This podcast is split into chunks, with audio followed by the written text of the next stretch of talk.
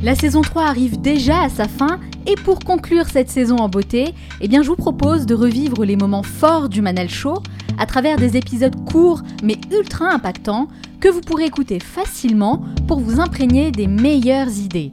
Durant ces 30 prochains jours, je diffuserai chaque matin une capsule inspirante extraite de mes meilleures interviews mettant en lumière une idée ou un concept qui a le pouvoir de changer votre façon de penser, de vivre et de travailler, toujours dans le but de vous inspirer à devenir la meilleure version de vous-même. De mon côté, sachez que je travaille actuellement sur un tout nouveau projet, un projet top secret qui verra le jour en septembre 2020 et qui sera uniquement destiné aux membres du club privé.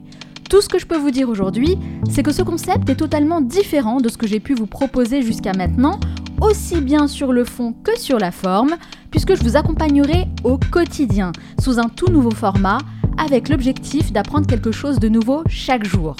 Pour être sûr de ne rien manquer et faire partie des premiers à recevoir toutes les infos exclusives, abonnez-vous dès maintenant sur le site lemanalshow.com.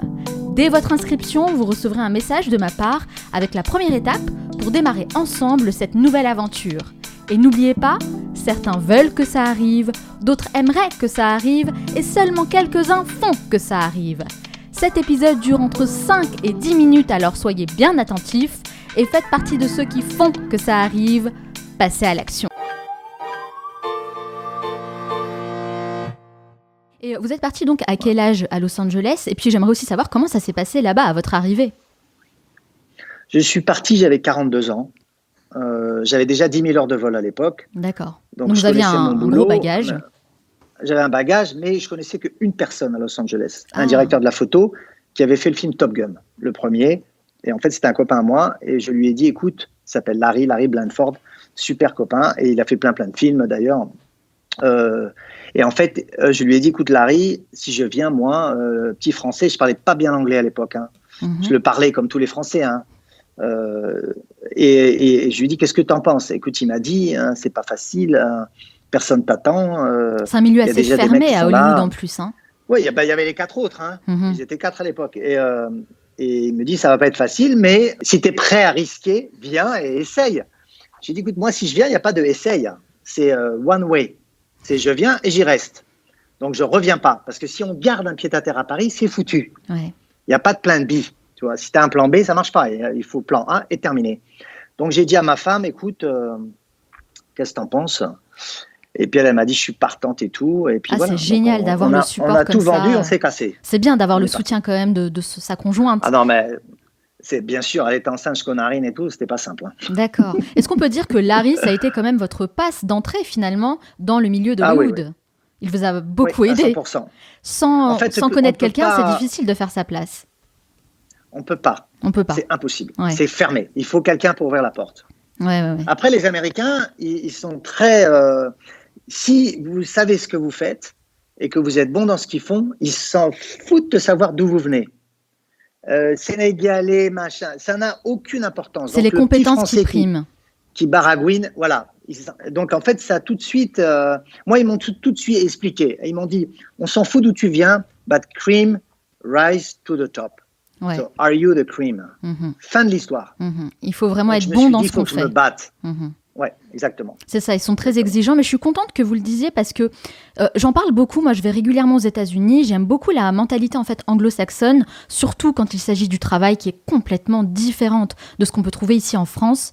C'est vrai, là-bas, on peut tenter sa chance et tout est basé vraiment sur les compétences, sur la qualité du travail. Je trouve ça hyper important.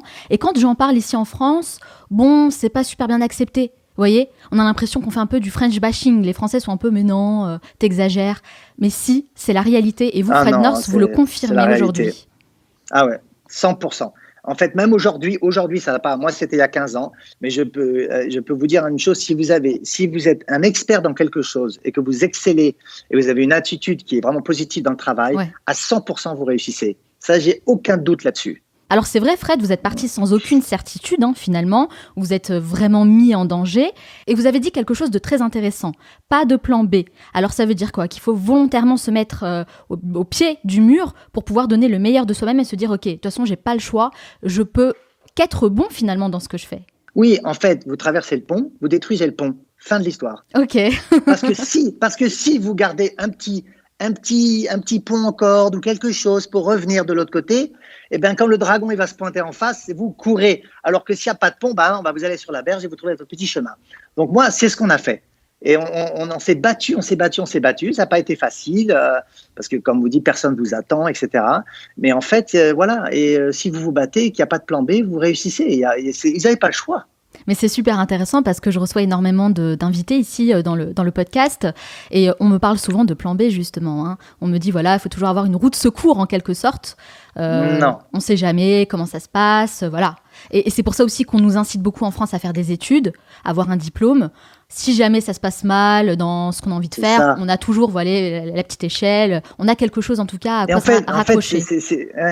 Et en fait, ça c'est complètement con parce que si c'est tout dans la personnalité de la personne et non pas dans son bagage. Et pour vous, c'est quoi justement Quel genre de personnalité il faut avoir pour réussir comme ça aux États-Unis? Quelles sont les qualités importantes à développer? Alors vous avez dit déjà l'état d'esprit positif, ça c'est une chose.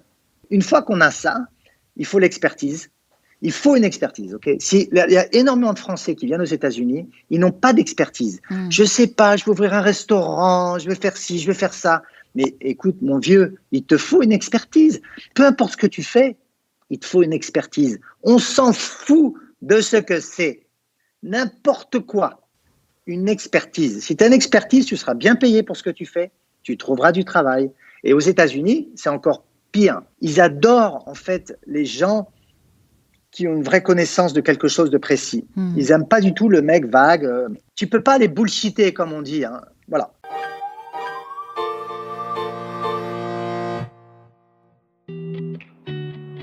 J'espère que cet épisode vous a plu et que ça a réveillé en vous quelque chose de positif pour agir concrètement sur une situation personnelle. Parfois, il suffit d'une rencontre, d'un mot, d'une idée pour déclencher une prise de conscience et changer radicalement le cours de sa vie. Gardez bien ça à l'esprit. Comme je vous l'ai dit en intro de cet épisode, je travaille actuellement sur un tout nouveau projet qui sera disponible uniquement pour les plus motivés d'entre vous. Et ça, c'est un point sur lequel j'insiste vraiment, parce que si je déploie autant d'énergie, c'est pour accompagner uniquement les personnes qui sont dans la même démarche que moi. Donc, les curieux et les curieuses, passez votre chemin, clairement, ce n'est pas fait pour vous. Mais pour les autres, pour les personnes qui sont réellement intéressées et motivées, pensez bien à vous abonner si ce n'est pas déjà fait sur le site lemanalshow.com ou cliquez directement sur le lien qui se trouve dans la description de ce podcast. Ok, nous on se retrouve dès demain pour un nouvel épisode. Ciao